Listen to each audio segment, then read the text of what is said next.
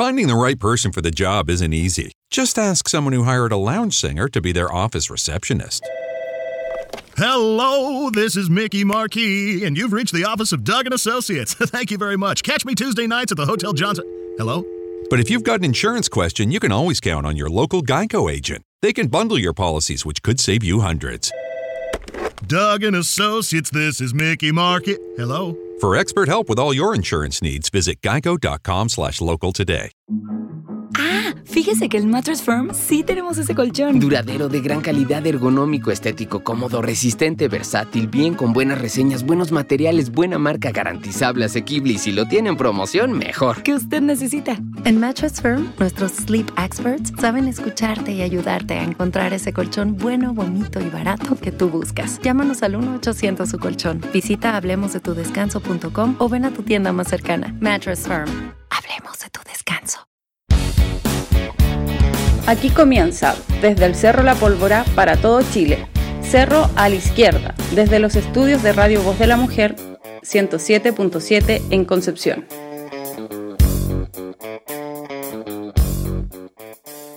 Amigos y amigas, sean todos muy bienvenidos. Estamos ya comenzando una nueva emisión de su programa de todos los eh, días martes y sábado por la tarde. Su programa Cerro a la Izquierda. Me gustaría saludar a las personas que nos van a estar acompañando el día de hoy. Saludar a Julio. Julio, ¿cómo estás desde la ciudad de Lima? ¿Qué tal, Gama? Un poco frío, la verdad, pero bien. Contento de estar con ustedes nuevamente. Gracias por la invitación. ¿Cómo estás, Angel? Súper bien, eh, con harta energía para empezar este programa con un poco de atraso, discúlpenos, problemas técnicos, eh, pero con energía para, para darle con la conversa con las chiquillas. Angel, ¿pudieses presentar a las personas que y el tema que vamos a estar eh, conversando el día de hoy? Claro que sí. Estamos con, bueno, nuestra, en el marco de nuestra alianza con Abofem Bio Bio, que hemos tenido una serie de conversaciones de distintos temas. Hoy día estamos con la Pauli y con Vicky, creo que así le dicen, eh, lo que escuché. Eh, vamos a estar conversando sobre violencia machista y femicidio, específicamente el caso de Norma, que nos estremeció en estos últimos días y también el caso de Ámbar, que también ha sido muy, muy comunicacionalmente muy expuesto. También lo vamos a estar tratando con una mirada un poco más crítica hoy día en Cerro la Izquierda junto a Bufem Bio Bio. Hablemos de tu descanso en la venta de President's Day de Mattress Firm. Ven y ahorra hasta 500 dólares al comprar una cama king a precio de queen o una queen a precio de twin. Además, llévate una base ajustable gratis de hasta 499 dólares con compra elegible de Silly. O aprovecha ofertas especiales de hasta 50% de descuento con colchones twin de Silly desde 224,99 o de Sleepy's desde 159,99. Disponibles para entrega rápida. Solo en Mattress Firm. Aplican restricciones. Visita una tienda para más detalles. Eh, con esta pausa musical y volvemos.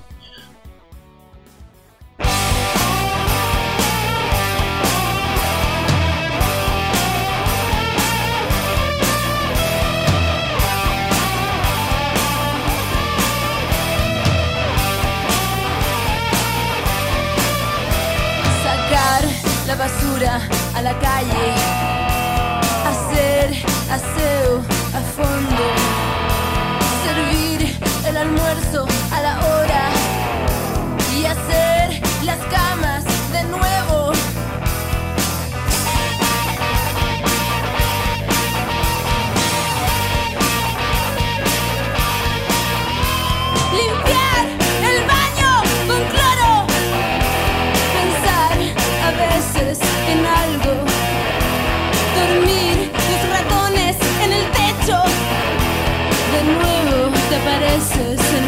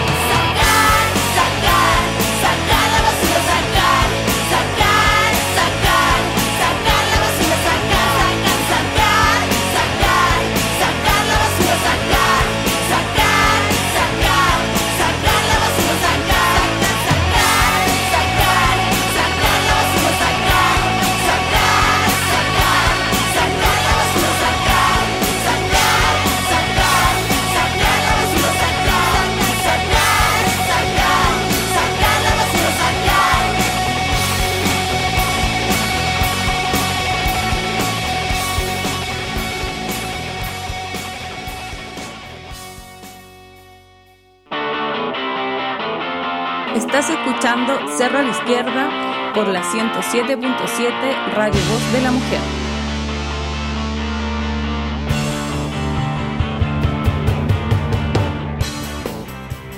Hemos vuelto ya de esa fabulosa canción colocada por nuestro DJ Jano eh, desde Ultratumba.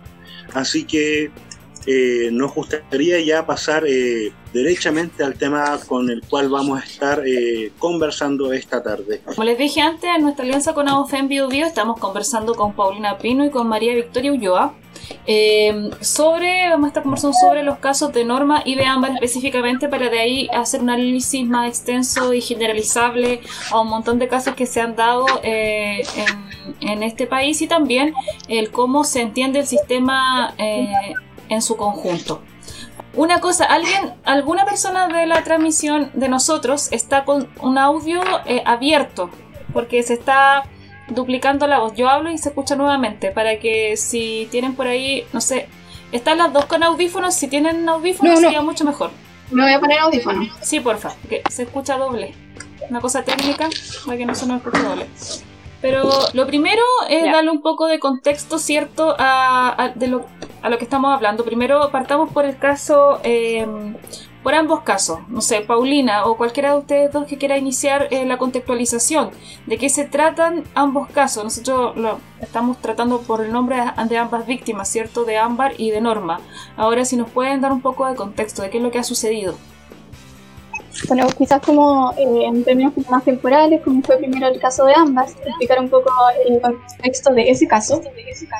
Eh, bueno, como todas y todos sabemos, eh, el caso de Ámbar, este caso fue súper crudo porque se trata igual de una niña, eh, una adolescente que fallece, eh, fue asesinada por Hugo Bustamante y él que fue víctima de una historia de abuso y de negligencia por parte del Estado desde que era muy chica. Ella pasó por muchos programas de intervención del Sename, Tribunal de Familia, y es súper triste ver cómo el Estado le falla a ella eh, durante toda su historia.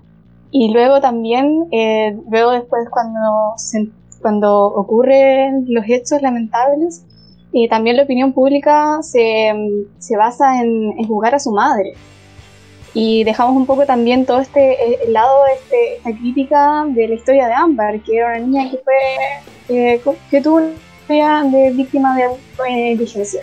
Entonces, bueno, eh, con este contexto un poco, eh, señalar que esto, el asesinato de Ámbar ocurre, eh, o la desaparición de Ámbar más bien ocurre el 29 de julio de este año. El 30, el día después, la, la quien era su cuidadora, que era eh, Maritza, eh, ella eh, interpone la denuncia por presunta desgracia y comienza la investigación. En ese momento eh, se enfocó o sea, como un posible culpable el, tanto el, eh, este Hugo Bustamante, que en ese momento era el cliente de la madre de, de, de Ámbar, y también eh, sobre el, el padre de la cuidadora, que se había sabido que él había sido, eh, o, o que, Ámbar había sido víctima de abuso por parte de él. Entonces, eh, ellos dos fueron un poco los que estaban siendo investigados y finalmente, eh, creo que fue como el día 6 de julio, eh, o sea, 6 de agosto, perdón, que finalmente se encuentra el cuerpo de Ámbar en la casa de Bustamante. Cuando ocurrió todo esto, como decía, como todo el, el público, se- la opinión pública puso el ojo en juzgar a la madre, eh, olvidando un poco todo esto, la historia de Ámbar y su historia de abandono. Y creo que es como súper importante recalcar eso. Eh, finalmente la madre en calidad de testigo también, que luego igual se sabe que la madre igual había sido víctima de violencia tanto económica como psicológica por parte de Hugo Bustamante.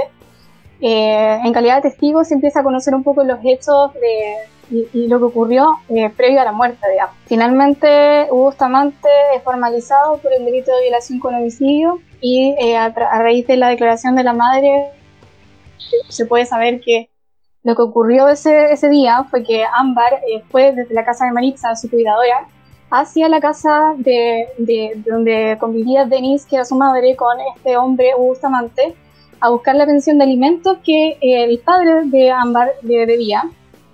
Y eh, según el relato de la madre, esta le pasa, eh, o sea, tienen una conversación y luego Ámbar se va pero se devuelve a buscar un teléfono, su celular. Eh, y en ese momento fue que la madre de mí se retira del lugar y ocurren los hechos, que luego nos enteramos por eh, todos los exámenes, ¿cierto? Que fue eh, que el, el, el- por sofocación, porque le introdujo un paño en la boca, luego la viola y posteriormente eso se produce la muerte. Y luego está todo el proceso de, de ocultamiento del cadáver que ocurre en el patio de Hugo Bustamante. Y que no hay para qué entrar en detalles porque todos sabemos que fue una cuestión terrible. Así como para iniciar eh, la conversa, ¿cierto? Eh, aquí podemos, ya se van eh, dilucidando ciertos elementos eh, que hay que ir como de cierta manera tocando eh, de forma diferenciada primero para luego llegar a analizarlo en conjunto. Primero se puede observar lo que tú planteas, esta invisibilización de toda la violencia que sufre Ámbar como niña en todo Ajá. su proceso de, de violación de sus derechos de niña.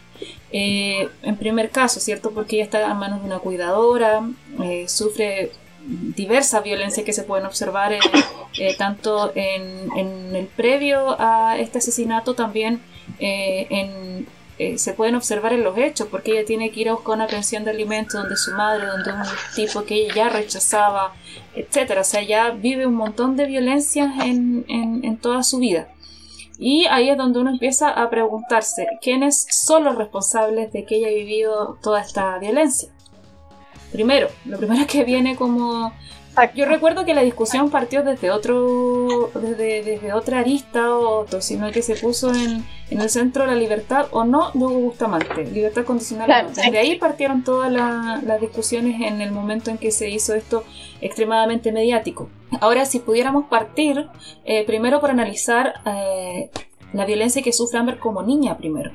Yo creo que, como decía, el Estado le falló a ambos, porque si uno revisa la historia de Ámbar, se trata de una niña que desde- se, se encontraba institucionalizada hace mucho tiempo, desde que era muy joven. Actualmente como adolescente estaba inserta en el programa y después cuando ocurre todo esto, eh, yo veía que recién cuando se denuncia la desaparición es cuando se activan los canales que permitieron como al Tribunal de Familia decir, oye, pero ¿quién está cuidando a esta niña? Que formalicemos el cuidado personal. ¿Qué ocurre con el caso de que ya habían, se habían dado cuenta que ella era víctima de abuso por parte del padre de la cuidadora actual? Y ahí recién es cuando se abren estos canales. Ahí dejé de escuchar. Sí. Ya, sí, ahí sí. Eh, ya, entonces en el fondo eh, acá hay un, un problema del Estado porque no, no se está cumpliendo el deber de diligencia que tiene el Estado para prevenir la violencia contra las mujeres y niñas eh, y que esto en, en el caso de ser adolescente se traduce en un sistema deficiente de prevención y de protección de protección de niños, niñas y adolescentes eh, que se hace de familia en este caso y que luego también en, en otros casos, como en el caso de Norma, se da ya en otra sede porque se trata de una mayor de edad. ¿Sí? Esto también está conectado con la, con la carencia a lo mejor de una ley integral de protección de derechos de los niños y niñas, en vista que ya hace cerca de más de 30 años que este país, el Estado de Chile, firma el convenio de los derechos de los niños y niñas, eh, eh, pero sin eh, darle una bajada a lo mejor un poco más eh, sustancial con una, una ley, una especie de código civil relativo a los niños y niñas. Claro, sin duda falta eso y también falta, yo creo, un tratamiento de cómo los tribunales aplican estas normas. Por ejemplo, es la aplicación de la perspectiva de género. Y acá, ah, en, en- en lo que respecta a la violencia de género, también mencionar que existe está en tramitación el proyecto de ley eh, de las mujeres de vivir eh, una vida sin violencia. Y ahí es, igual es importante porque eh, en el fondo estamos viendo todas estas problemáticas con los ojos, los ojos súper punitivistas que creen que la cárcel es lo que soluciona estos temas. Y dejamos de lado, por otra parte, todo el tema de prevención, edu- educación, aplicación de la justicia con perspectiva de género, en el caso de niñas y niños, eh, una educación sexual integral, sus derechos como sujetos, ver a un niño y una niña como un sujeto de derecho y, uno, y no un objeto de protección, que es algo que el Estado de Chile ha avanzado hace muy poco, eh, pero sin duda se más, más en ese sentido. ¿Qué opinas de que una vez más la opinión pública chilena eh, se haya enfocado en culpar a las mujeres en vez de haber culpado eh, o haberse enfocado en el asesino eh, Hugo Bustamante. Vemos que la opinión pública se volcó primero en, bueno, primero en contra de la madre y después en contra de la presidenta, de, de la jueza que ofició de presidenta de la Comisión de Libertades Condicionales. Un, una relación tremendamente rebuscada y que a, su vez también estaba integrada por otros eh, cuatro magistrados. Sí, o sea, yo creo que eso es una manifestación más de un, de una, del machismo que todavía es imperante en la sociedad, que en el fondo pone a las mujeres eh, como eh, eh, sujetas que son las, como obligadas a hacerse cargo de todos los cuidados de la sociedad, eh, a la maternidad obligatoria, entonces en el fondo cuando falla, eh, cuando se ven vulnerados los derechos de niñas y niños o adolescentes, los ojos se posan las mujeres y no sobre el Estado o los verdaderos culpables, como es el caso de Bustamante, o, eh, no sé, por ejemplo, nadie se cuestionaba en ese momento, ¿y qué ocurre con el abandono paterno? O sea, cuestionamos lo- la negligencia de la madre, eh, pero no cuestionamos el abandono paterno. Como que en el fondo casi que decimos, ah, pero a buscar la pensión, entonces lo- eh, él se ponía, se ponía. Como si la pensión lo fuera todo también. Entonces, en el fondo uno se da cuenta que, como tú decías, como es tan rebuscado después pasar de la madre a la jueza con total desinformación, porque además el informe de gendarmería no era un requisito legal en ese momento para otorgar la libertad condicional.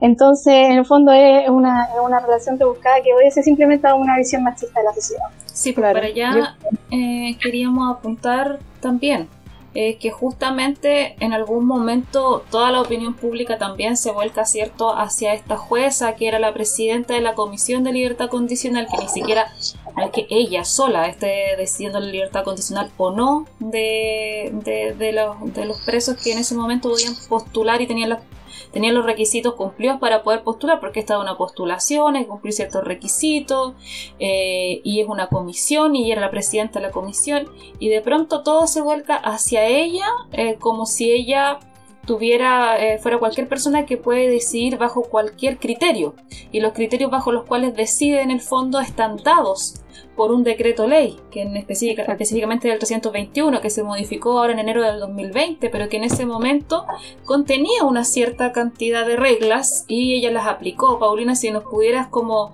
eh, dar luces en eso, porque en algún momento se entendía, se confundió todo al punto que la culpable era esa persona en particular, una persona, y de hecho ofrecían hasta acusaciones constitucionales en contra de ella. Entonces, eh, ¿de qué se trata esa discusión? ¿Hacia dónde apunta? Eh, bueno, yo creo que como decía la Vicky anteriormente, yo creo que finalmente más que con lo jurídico específicamente se trata de mm, otra manifestación más de la misoginia que hay en general. O sea, en ninguna profesión, las magistradas, las abogadas, no estamos exentas de estar siempre en tela de juicio por nuestro género. Entonces, al final, ¿por qué molestar a la jueza, por así decirlo? ¿Por qué llegar el foco a ella, a la ministra? Porque era la mujer y quizás ella como mujer debió haber aplicado, eh, por así decirlo, un poco más de empatía al respecto de dar libertad condicional a este um, homicida.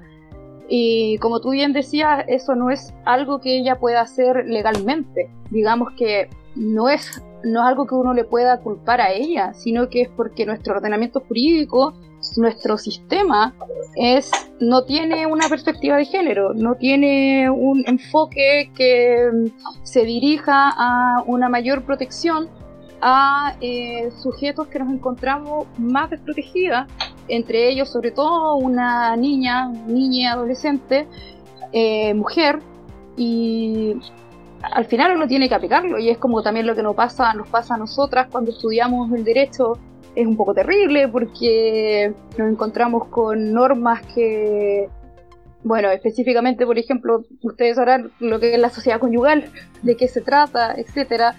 Eh, y claro, eh, ninguna autoridad puede pretender estar por sobre las normas, como así no es como funciona, no es como no yo como jueza no voy a decidir en base a lo que yo opino y lo que yo creo, no en nuestro país al menos, que un Estado de Derecho, como tanto les gusta decir a todo el mundo, que es cierto en verdad, pero tengo que decir sobre la ley y eso a veces que siento que por mucha en la opinión pública de repente no se no se tiene claro porque también al Estado en general no le interesa tampoco educar a la gente en un tema tan importante y delicado como es el derecho. Si al final el derecho está hecho, está diseñado para que de una forma super elitista, para que solo lo puedan comprender más o menos los que lo estudian.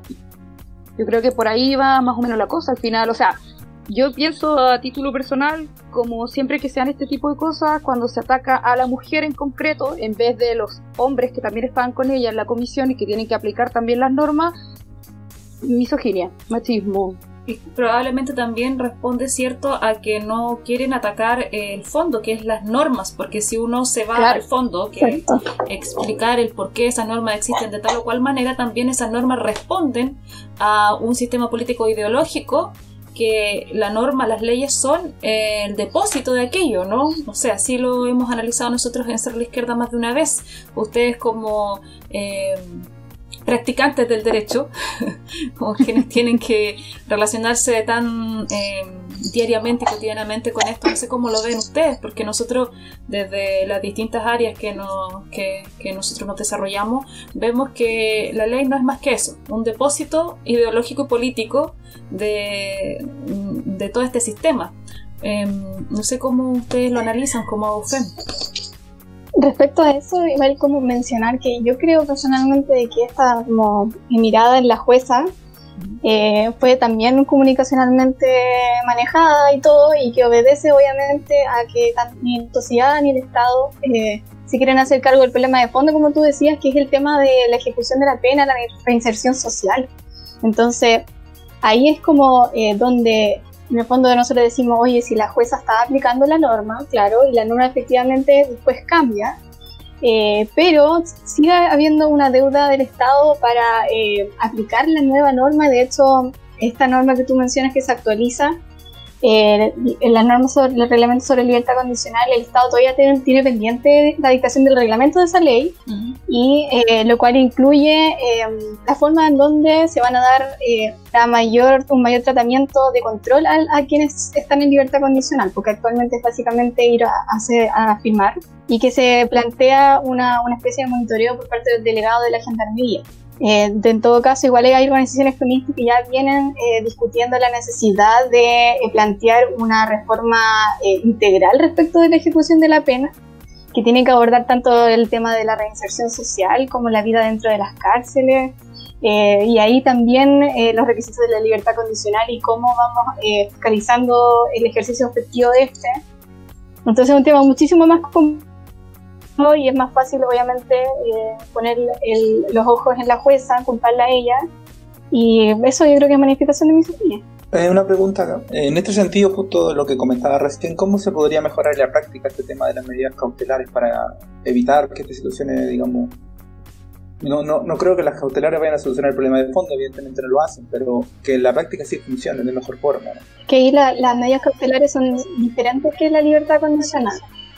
Libertad condicional en el fondo es una vez que hay una condena, eh, luego los requisitos, la ley plantea requisitos para que luego se pueda otorgar la libertad condicional y considerada como un beneficio carcelario.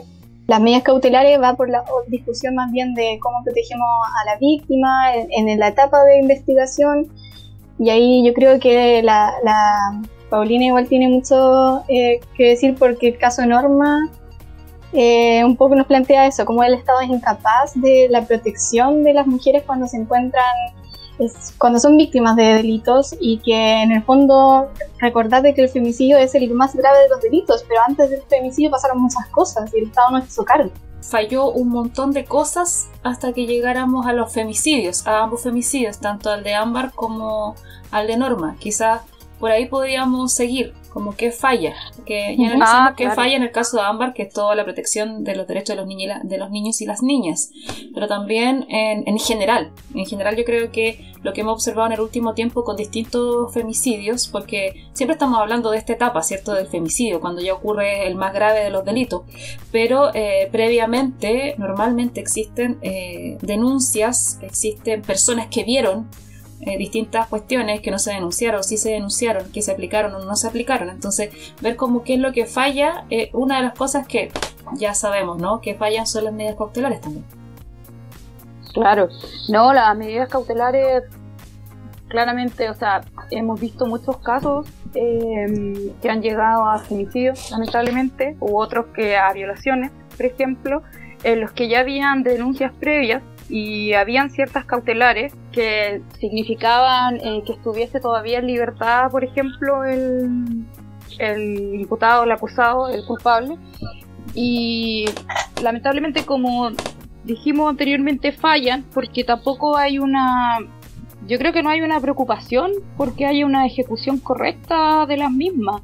O sea, de repente ya vamos a estar con eh, protección eh, policial de carabineros o que prohibición de acercarse a, la, a donde la víctima. Y pasa que al final lo hacen igual. Y de repente los mismos carabineros son como bueno no sé lo mismo que pasa cuando no sé si bueno quizás muchas de las que lo están escuchando han denunciado de repente y como te tratan por lo general, a veces te dicen, bueno, ¿y por qué no habla con el pololo? O el marido quizás, no sé qué, como... Entonces la falencia al final, desde la institución que nos tiene que proteger, eh, Carabineros de Chile, es eh, gigante, no, no se preocupan realmente. Y esto al final va más allá también sobre, sobre la protección hacia nosotras, sino que en general, lamentablemente sucede que una persona que viene em, ejecutando ciertos comportamientos que se comprueban que son peligrosos, que amenazan la seguridad, la vida de una persona, terminan en lo más lamentable y lo más irreparable que es la muerte de otra. Y lo que pasó, por ejemplo, en el caso Norma es que ella había denunciado efectivamente a Gary Valenzuela por acoso y abuso. Y estamos hablando de una mujer uniformada, carabinera, que está sucediendo dentro de su misma institución. Y aún así uno podría decir, es el colmo, que no pudieron protegerla. Justo una pregunta que tenemos del que conecta justo con lo que decía Paulina. eh, ¿Cómo se insta a denunciar en ese sentido? Porque al final ella hace la denuncia y, y termina igual siendo asesinada, ¿no? Claro, así como, como se insta en el sentido de... ¿Cómo esperas que, que, que se hagan más denuncias si al final no funciona, ¿no? Y, la, y la- se ve en la práctica. Claro, bueno, es un tema que yo creo que tiene que ver más que nada con políticas que pudieran ser de gobierno, de que vinieran desde el Estado, eh, porque, claro, yo misma he sido denunciante y me ha, me ha fallado el sistema judicial y, entiendo por lo mismo eh, la frustración y por qué muchas mujeres no quieren denunciar. Entonces, yo, por ejemplo, no podría decirte eh, o creo que es una reflexión que va un poco más allá porque tiene aristas que socioeconómicas, políticas, eh, también jurídicas, sobre cómo podría yo instar a una mujer a denunciar. O sea, siempre yo creo que es mejor hacerlo, pero entiendo también que hay razones que pueden, eh, por las cuales una mujer teme denunciar y que también tienen que ver con la revictimización y que parte en el mismo momento en el que tú vas a carabineros que ya te hacen sentir mal. Entonces, a mí me pasó, en mi caso particular, que cuando yo denuncié, muchas me decían que era valiente. Yo decía como, pero ¿qué tiene que ver esto con la valentía si yo estoy ejerciendo un derecho? Pero claro, es por lo mismo, porque tú vas, obviamente tienes que contar todo de nuevo, y en el mismo momento te dicen, bueno, pero ¿tú por qué hiciste eso? Y no les corresponde tampoco, pero es terrible. Entonces, es un tema que yo creo que va desde todo el punto de vista y definitivamente es algo de lo que el Estado, de lo que el gobierno tiene que hacerse cargo para poder eh, asegurar también que haya un apoyo de todo tipo hacia las víctimas y las mujeres denunciantes en particular.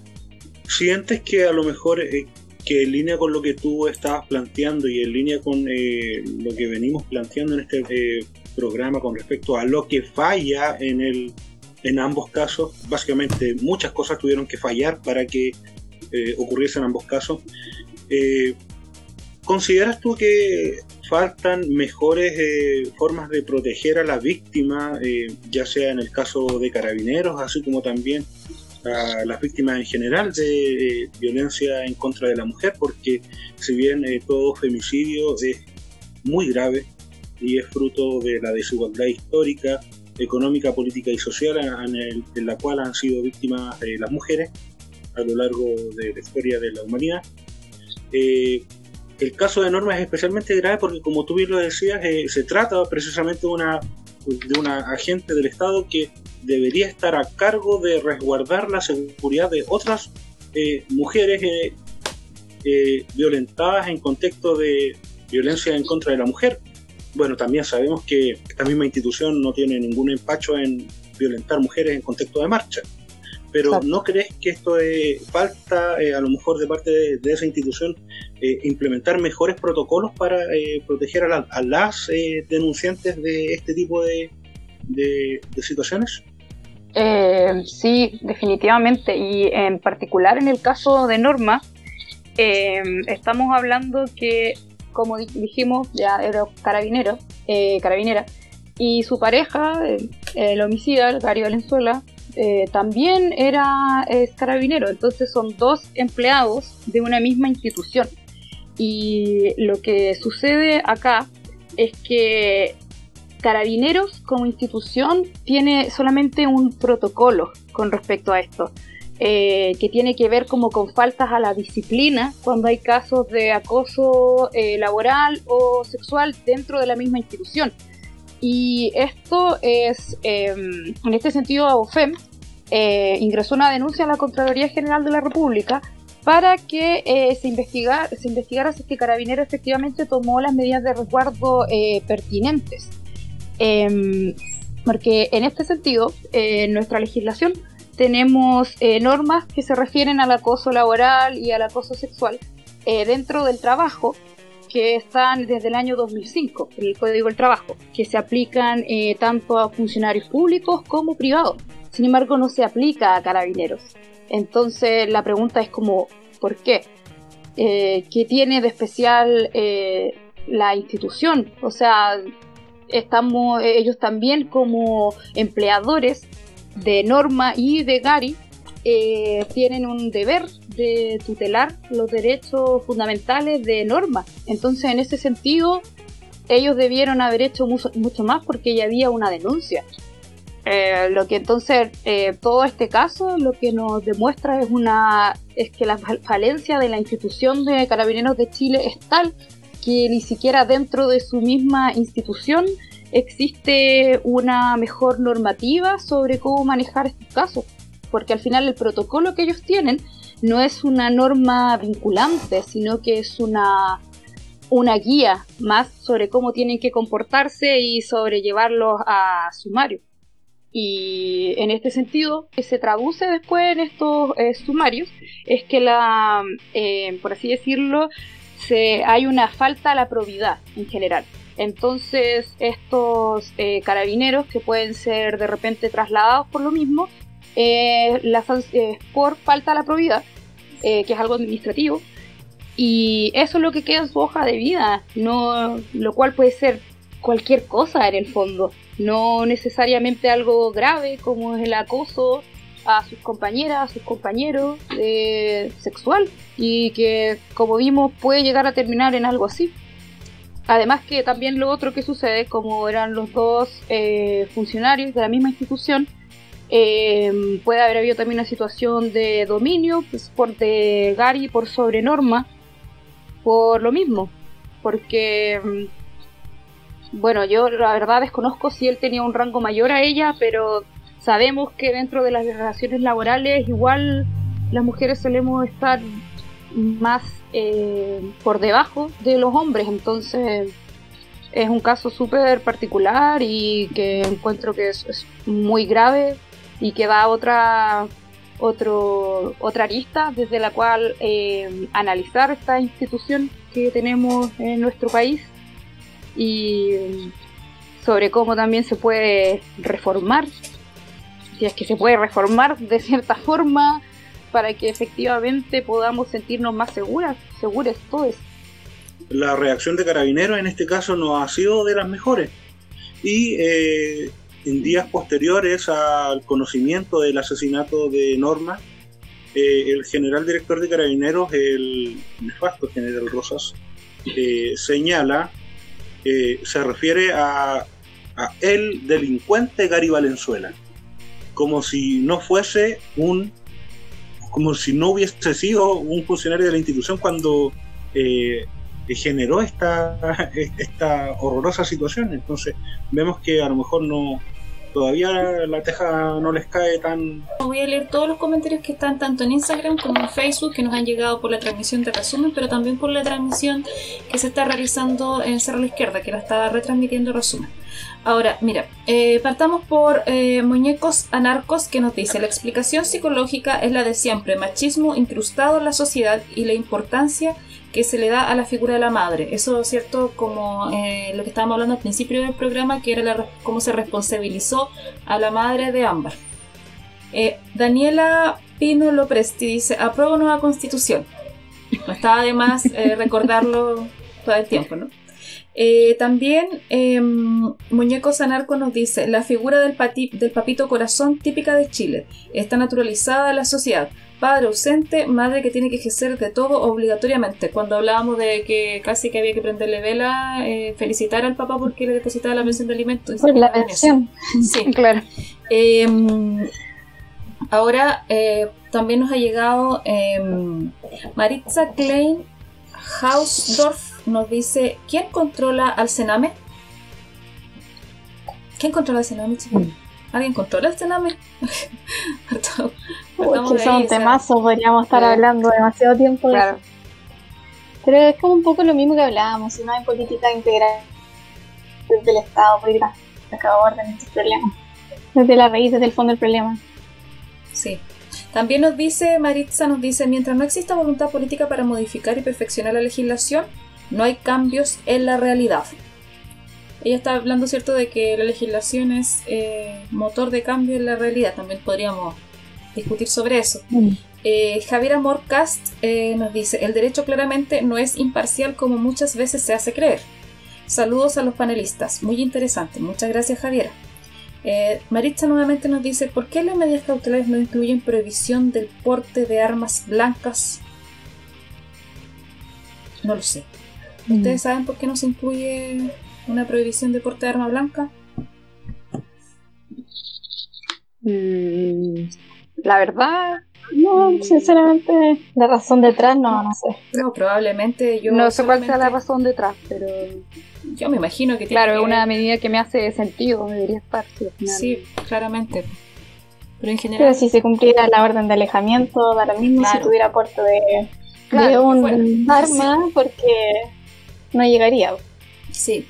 Eh, Freno Obispo le responde a Daniela Pino Lopresti, totalmente de acuerdo con el apruebo de la constitución, de la nueva constitución. eh, Muñecos Anarcos dice, no quisieron proteger a la paca, refiriéndose a Norma, porque antes de paca era mujer. Así se ve el machismo en, instituciones, en las instituciones del orden. Sí, estoy de acuerdo, perfectamente. Mm. Maca Thais dice, generalmente la misma institución te hace sentir culpable al momento de denunciar. Cuestiona a las víctimas eh, qué hacía en ese lugar, por qué andaba sola, y bueno, podemos agregar un montón de otras cosas, ¿no? Robinson Silva, nuestro querido Robinson Silva, miembro de Cerro la Izquierda, dice, la institución no sabe cómo tratar asuntos de género, sumado a otros asuntos, debe ser transformada, cambiada totalmente. Jimena Carrasco dice, está claro que el Estado debe mejorar los procedimientos de resguardo a las víctimas de violencia familiar. Sí, hemos llegado a esa conclusión siempre que tratamos este tema. René Delgado Carril dice, una pregunta que me parece importante, ¿puede el Estado con prevención o protección poner término a casos como los que comentan? Bueno, respondamos, tratemos de responderle a René. ¿Podría el Estado ponerle fin a esta problemática? Yo creo que, bueno, yo creo que el deber del Estado es un deber eh, en virtud de la obligación internacional. El Estado de Chile además, eh, y que tiene que ver con el deber de diligencia del Estado po, en la prevención de estos delitos. Y en ese sentido, eh, volver a mencionar igual este proyecto de ley, la importancia del proyecto de ley del derecho de la mujer a vivir una vida libre de violencia, porque eh, es a través de una ley integral de esta, de esta magnitud en donde podemos eh, poner en, en, en, en la palestra pública como todos los tipos de violencia que viven las mujeres, la obligación que tiene el Estado eh, de Chile de prevenir y proteger a las mujeres, que actualmente no está en ninguna parte, porque, bueno, salvo obviamente consideramos que está a, a, a, raíz de los tratados internacionales y por eso nosotros decimos que es un deber del Estado de Chile actualmente, eh, es súper necesario la dictación de una ley. Y también eh, cuando miramos ahora el proceso constituyente y tenemos que cuestionarnos también eh, la necesidad de que exista un deber del Estado eh, en la Constitución, por ejemplo, porque finalmente, o sea, no estamos hablando de, de, de hablar de que la Constitución esté todo, porque la Constitución no puede estar todo, pero sí un, un deber del Estado de protección a las mujeres. Y, y, eso yo creo que es, es muy importante para que luego eh, haya una transversalización de la perspectiva de género en, en, en políticas públicas. Porque esto no solo se puede solucionar con leyes. O sea, en el fondo, no sé, por ejemplo, ahora cuando la ley Gabriela amplía el, la protección, eh, y ya no solo femicidios íntimos, sino son femicidios que son más amplios, o sea, se plantea como fuera de la convivencia o de, de estar con, con, un cónyuge, ¿cierto? Sino que, eh, el, o sea, en el fondo la legislación chilena adopta la, la, la comprensión de un femicidio por, eh, género, por el género, o sea, la mataron por ser mujer. Uh -huh. eh, este en el fondo lo único que hace es ampliar la protección, pero ¿y qué pasó antes? Con las denuncias y todo eso. Y por eso está importante, por ejemplo, la educación, la educación a, a las instituciones como lo mismo que hablábamos, que así como Carabineros de Chile no puede proteger a una mujer que está dentro de su propia institución, tampoco protege a las mujeres cuando llegan al, al principio a denunciar.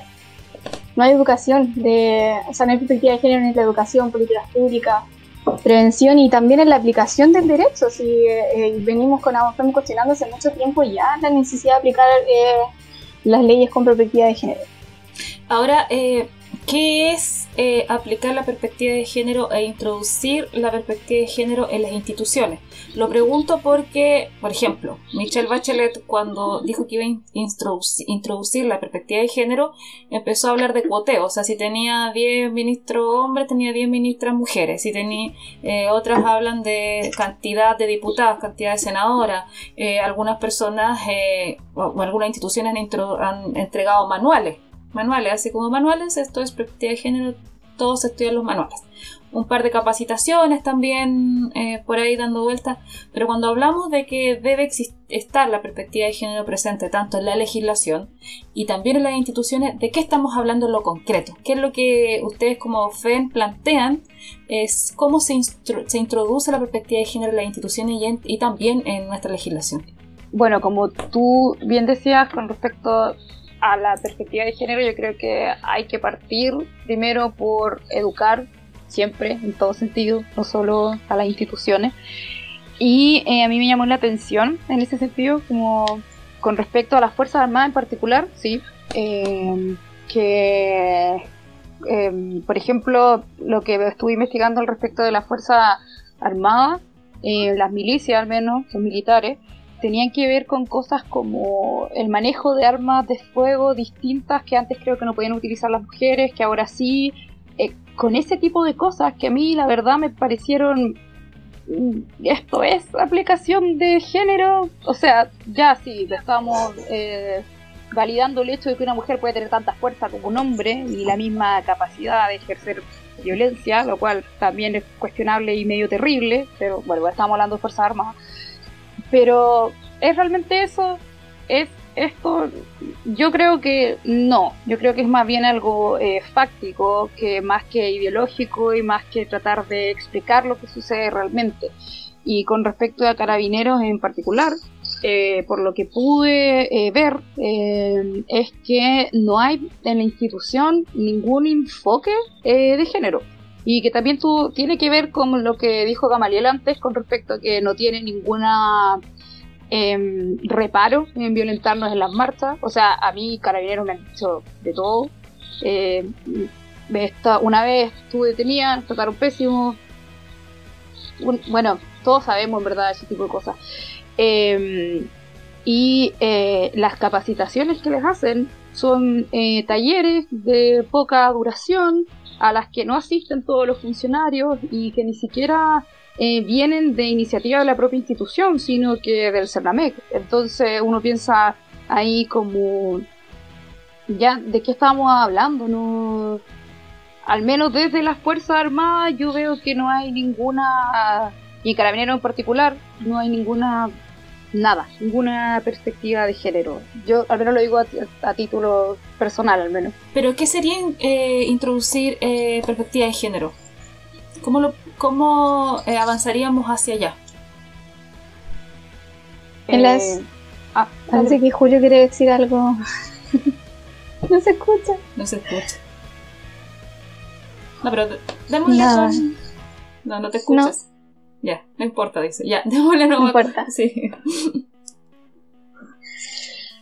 O sea, yo creo que, no sé, a mí me gusta verlo como una pirámide. O sea, si es que no tenemos una constitución que plantea un principio de eh, no violencia hacia las mujeres, de no discriminación hacia las mujeres, o si no, si no planteamos un principio, por ejemplo, de cuidado, en donde valoricemos el- eh, cuestiones que no se han valorizado nunca en una sociedad capitalista. Luego, si no tenemos en nuestra legislación una ley integral de violencia hacia las mujeres que no solamente aborde delitos particulares, sino además un acceso a la justicia que corresponda, una educación, eh, una educación con perspectiva de género a nivel transversal, tanto en la educación formal como luego en las instituciones, como en los medios de comunicación. Eh, Súper importante porque son los medios de comunicación eh, lo que nosotros día a día, día a día podemos en el fondo eh, o sea, la gente se ve, se ve eh, afectada por los medios de comunicación. Recuerden que hace unos, no hace muchos años atrás, en los diarios decía la mató por amor. Entonces, es súper importante que esto se aborde de una forma integral. Y luego, eh, entonces, con una ley integral que aborde la violencia contra las mujeres, podemos ir incluyendo en. Bueno, yo, yo no me manejo tanto en temas de políticas públicas, pero eh, sí tengo entendido de que cuando se aborda una política pública hay lineamientos, esos lineamientos se van bajando institución por institución, y ahí es donde van apareciendo ciertos protocolos que tienen los lineamientos que establece la ley.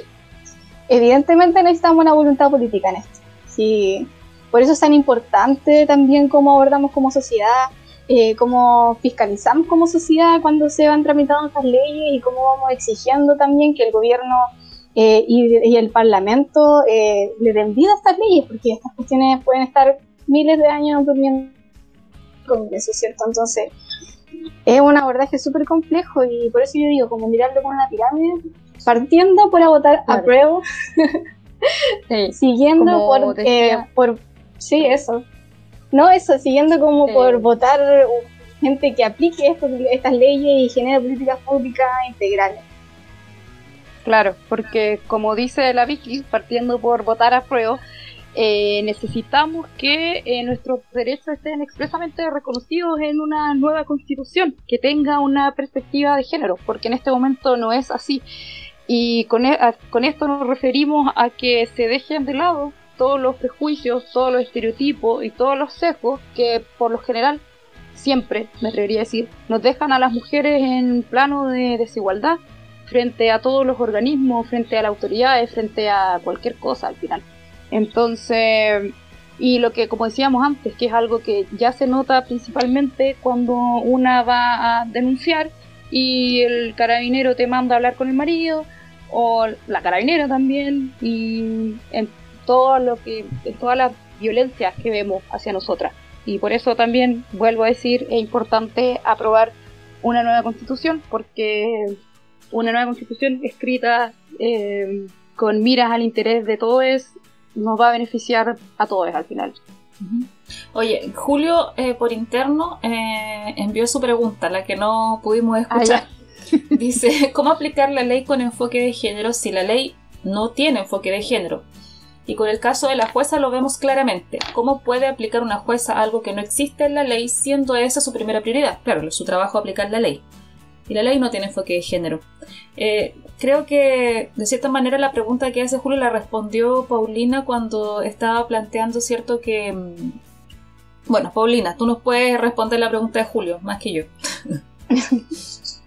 Em, bueno, tiene que ver con lo que decía antes, que yo creo que, de nuevo, me remito a lo anterior en el sentido de que, ¿por qué tenemos este ordenamiento jurídico tan patriarcal, em, que nos deja en, en un plano tan por debajo em, de los hombres cis? no- bueno, en fin. Em, parte porque hay una pirámide jurídica que es la es la que la base la, al principio el rey magnánimo el rey porque es un hombre es la constitución y mientras no podamos cambiar esa, ese, a ese rey eh, no vamos a poder cambiar las normas que son tan patriarcales porque pasa lo que hemos visto que pasa muchas veces que de repente hay una voluntad política aparente de cambiar algo y de llevarlo, pero ¿qué pasa? Se rechaza por inconstitucionalidad. ¿Y por qué se rechaza por inconstitucionalidad? Porque no está de acuerdo con la constitución y todas las normas en nuestro país tienen que estar eh, de acuerdo en conforme a lo que nos dicta la misma.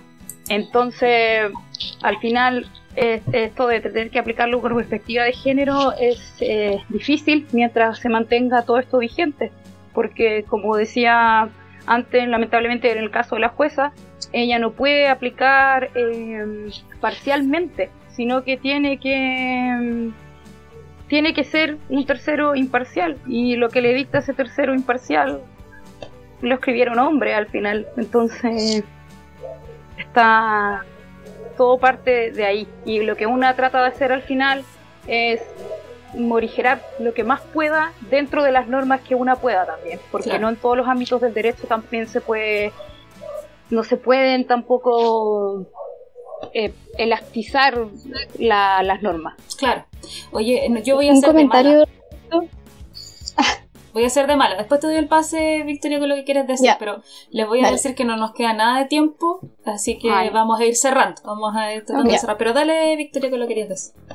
No, nada, como solamente en ese sentido, como la, la decía, como la ley no es neutral y como no podemos cambiarla entera y porque siempre una ley nos puede jugar en contra también, es importante discutir cómo aplicar las leyes con perspectiva de género y eso eh, es, es esencial porque mm, la judicatura en el fondo puede hacer el- como la, la- el análisis contrario. Esta norma está construida en base a estereotipos y sesgos de género, por ejemplo. Entonces es súper necesario de que se develen estos, estos estereotipos de género en los juicios y que se aplique la norma sin estas perspectivas de género. Y entendiendo que esto no es eh, una, no es ver la, o sea, no, no es una ideología, porque es cierto que apare- pareciera como que nos dicen como, oye, está aplicando esto de forma parcial. No, es justamente lo contrario. Es que la justicia para las mujeres va por la aplicación de la perspectiva de género porque la norma no es neutral y fue construida por hombres. Entonces, en ese sentido, la- el rol de los jueces y las juezas es develar estos roles y sesgos de género y aplicar la- las normas con perspectiva de género. Y eso genera entonces, de hecho, una imparcialidad y una justicia final eh, para las mujeres y para la sociedad entera. Sí. Oye, chiquilla, eh, miren, en, en redes sociales tenemos un montón de comentarios que no vamos a alcanzar a leer, pero agradecerle a las personas que nos han estado comentando mucho, nos han hecho alusión, por ejemplo, a que hay que educar a los niños a no poseer y manipular a las mujeres, y sobre todo dicen a los varones. Eh, también nos preguntaban qué opinábamos de la, de la- del rol de las redes sociales en estos casos. Igual lo dilucidamos un poco cuando hablábamos de, de cómo el enfoque comunicacional que se le ha dado, ¿cierto? Y agradecer a los que han estado comentando todo este rato en, en Facebook también. Eh, Daniela Pino Lopresti, a René Delgado Carril, que siguieron ahí la discusión. eh, Fran Obispo. Eh, a Muñeco Anarcos que también nos volvía a comentar, agradecerle sus comentarios, no los vamos a alcanzar a leer por, el tiempo, pero eh, sí tenemos que ir cerrando, Gama, el programa, no sé, eh, te doy el pase. Así es. eh, me gustaría saludar a todas las personas que pudieron unirse a estas transmisiones, a todas las personas que comentaron a través de nuestras redes sociales y me gustaría, bueno, también darles el paso a ustedes para que puedan despedirse. Eh, ha sido un gusto co- compartir con todos y todas ustedes eh, y nos estaremos viendo en otra ocasión eh, más adelante en este programa Cerro a la Izquierda todos los días martes y todos los días sábado de ahora en más. A las 7 de la tarde, Angel. ¿cierto? Sí.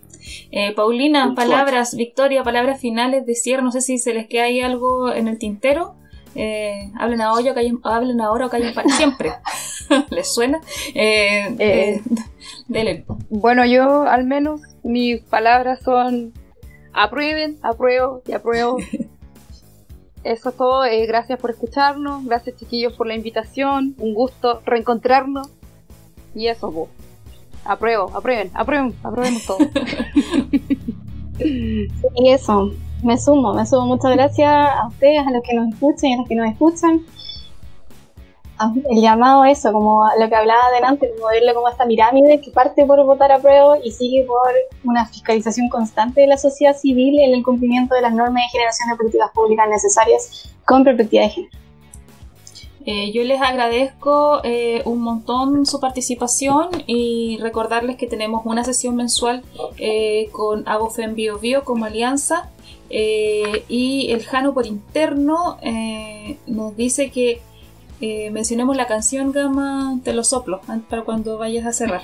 Les agradezco su participación como les decía y también le agradezco a toda la gente que nos ha estado viendo tanto en Facebook como en Instagram y recordarles que esto se transforma en un podcast que después pueden seguir escuchando en sus Spotify y también en las distintas radios que nos retransmiten.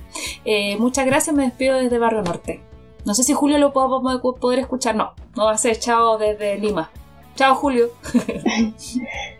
Chao, muchas gracias. Chao, gracias. Nos despedimos de todas las radios que nos retransmiten, de la Radio Voz de la Mujer, que es nuestra casa. Le agradecemos la participación, a Resumen por retransmitirnos. También queda nuestro podcast allí.